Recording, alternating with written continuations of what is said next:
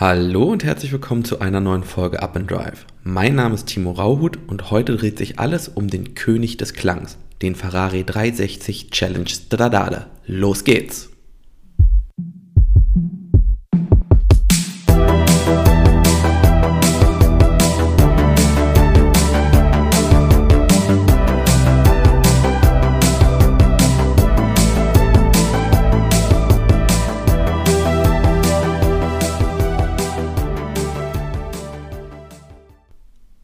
Moin Moin aus dem wunderschönen Hamburg und herzlich willkommen. Heute dreht sich alles um den Ferrari 360 Challenge Stradale und das ist für mich tatsächlich eines der emotionalsten Autos, die ich so kenne und steht auf jeden Fall auch bei mir auf der absoluten Wunschliste für ja, eine zukünftige Garage. Aber mal gucken, ob es soweit kommt, denn der Hubel ist ganz schön teuer. Aber wie der eine oder andere Kenner natürlich schon gesehen hat, der Name Challenge Stradale das äh, klingt nicht, als wäre es die normale Version. Und das ist es in der Tat auch nicht, denn die normale Version ist ähm, der 360 Modena. Ähm, der 360 Modena von Ferrari ist der Nachfolger des F355. Und ähm, ich finde es sehr schön, denn im Namen, also da steht ja der Name Modena drin. Und ähm, wer von euch weiß, wo das Werk von Ferrari liegt, das ist nämlich in Maranello. Und äh, Maranello liegt in der Provinz Modena, also schöne Hommage bereits im Fahrzeugnamen ähm, an die Region, in der die Fahrzeuge hergestellt werden. Beziehungsweise beim 360 Modena muss man ja auch sagen, ähm, eher hergestellt wurden, denn das Fahrzeug wurde von 1999 bis 2005 gebaut, also ist schon ein bisschen, bisschen älter, so gute 20 Jahre. Und insgesamt wurde das Fahrzeug in drei unterschiedlichen Varianten angeboten. Das wissen viele nämlich nicht. Also klassisch als Coupé und ähm, als Spider, beziehungsweise halt als Cabriolet. Und es gab ähm, so, eine, so eine Sonderauflage, die nannte sich Sunroof. Das war quasi so eine Art Schiebedach, die man irgendwie oben rausnehmen konnte.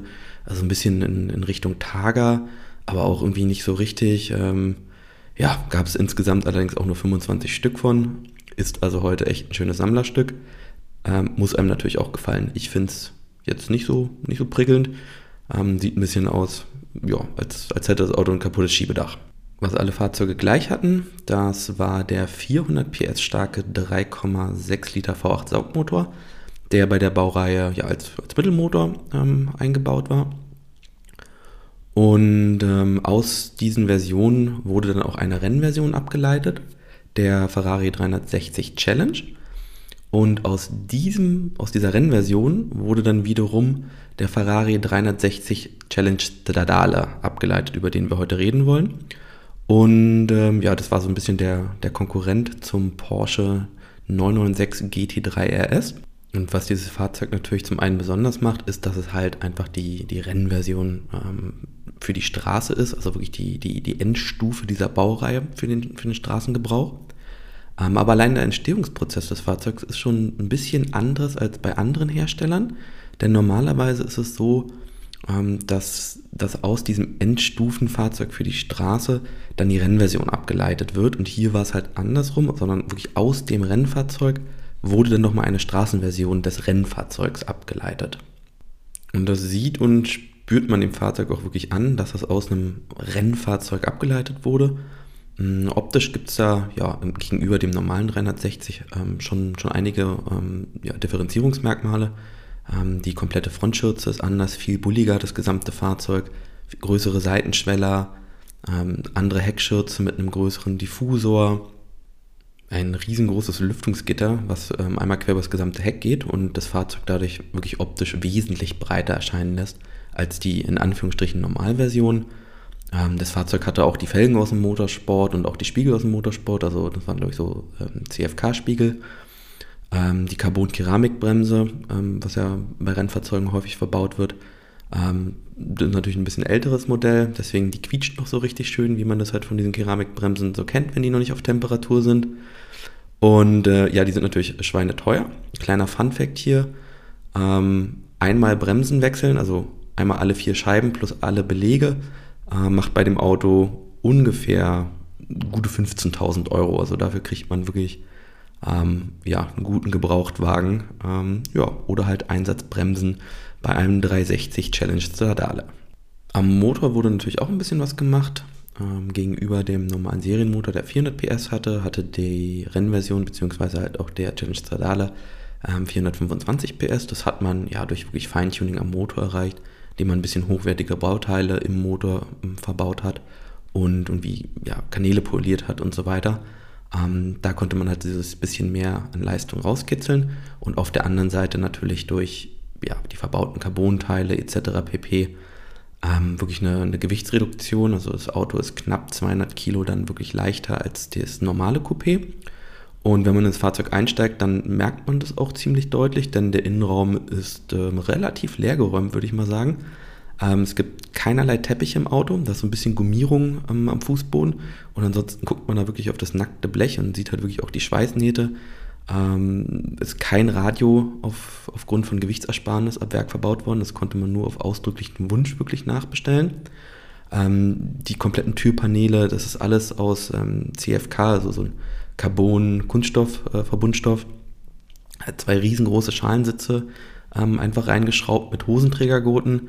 Also wirklich komplett puristisch und man merkt, wo das Fahrzeug herkommt. Das, sofort ist einem klar, das Auto kommt aus dem Rennsport. Ähm, gefühlt ist es wirklich einfach der Rennwagen, zack, Nummernschilder ran und ab auf die Straße damit.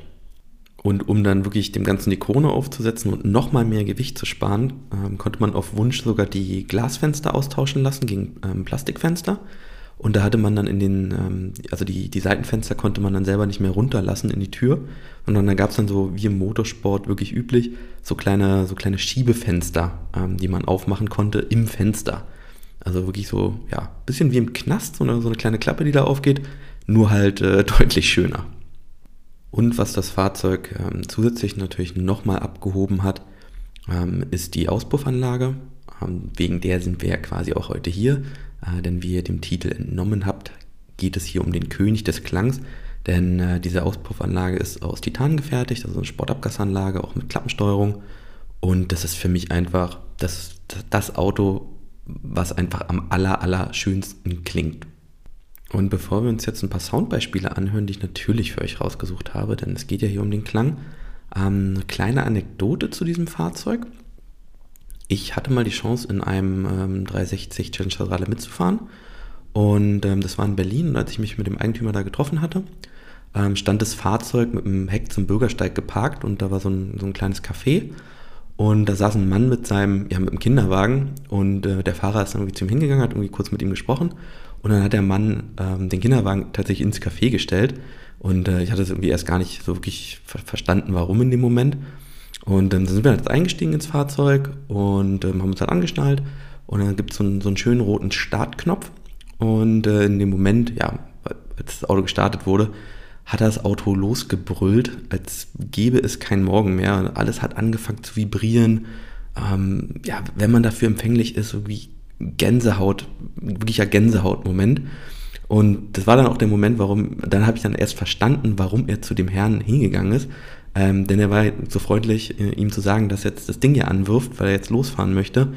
Und äh, damit sich das Kind einfach nicht erschrickt, beziehungsweise wach wird, hat er ihn halt irgendwie gebeten, einmal, einmal kurz da beiseite zu gehen.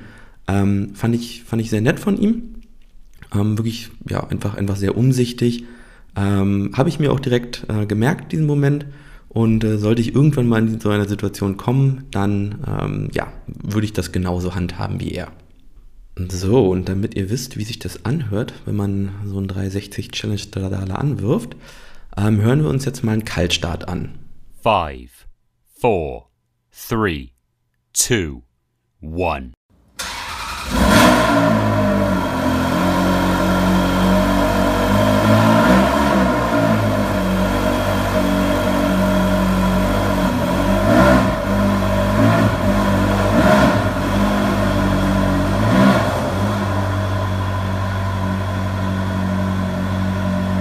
So, jetzt denkt man sich vielleicht, ja, okay, so laut ist das vielleicht gar nicht. Äh, lasst euch da mal nicht täuschen. Ähm, das kommt auf den Klangaufnahmen vielleicht nicht ganz, ganz so krass rüber wie wirklich dann in Natura. Äh, da zuckt man schon mal wirklich zusammen, wenn man daneben steht und einfach nicht darauf vorbereitet ist. Ähm, das, das ist echt massiv laut. Ähm, ist auch alles serienmäßig, ist auch alles so eingetragen. Ähm, das Auto war einfach so laut und hat damals auch die Zulassung ähm, dafür gekriegt. Ähm, liegt meines Wissens daran, dass es quasi eine kleine Serie ist und da gelten halt andere Auflagen als, als bei Großserienfahrzeugen. Und äh, wenn der Renner dann halt mal so richtig in Fahrt ist, dann gibt es klangtechnisch überhaupt kein Halten mehr. Da schärft man nochmal die Hosenträgergurte nach, um halt wirklich das maximale Rennfeeling zu haben. Und ähm, ja, so ab, ich glaube, 4000 Umdrehungen ähm, öffnet der Auspuff dann so, so seine Klappen, also Bypassklappen. Ähm, das macht man, um halt den Staudruck im, im ähm, Abgasstank zu minimieren. Und dann läuft der Sound halt quasi ungefiltert hinten raus und da hinten trompetet es raus ohne Ende. Ähm, und das hören wir uns jetzt mal am äh, Beispiel an äh, in der Fahrszene. Ähm, das ist auf der Landstraße und achtet mal gerne wirklich darauf, also man, man hört wirklich diesen Moment, wo die Klappen aufgehen. Das ist ein Unterschied wie Tag und Nacht im Klangbild. 3, 2, 1.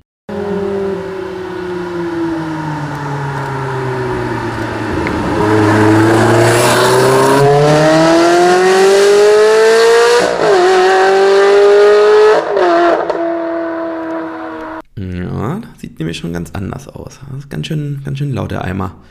Ähm, und weil es so schön ist, ähm, hören wir uns jetzt nochmal ein paar Aufnahmen aus einem Tunnel an, denn da halt das ja bekanntlich besonders gut. 3, 2, 1.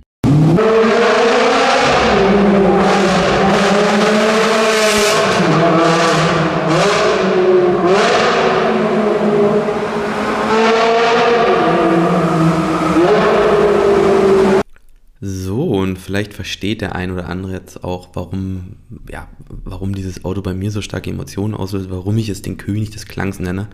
Ähm, ich kenne einfach kein vergleichbares Auto, also Straßenauto, Serienauto, also in Anführungsstrichen Serienauto, was so ein wahnsinniges Klangbild erzeugt. Würde ich sofort so nehmen.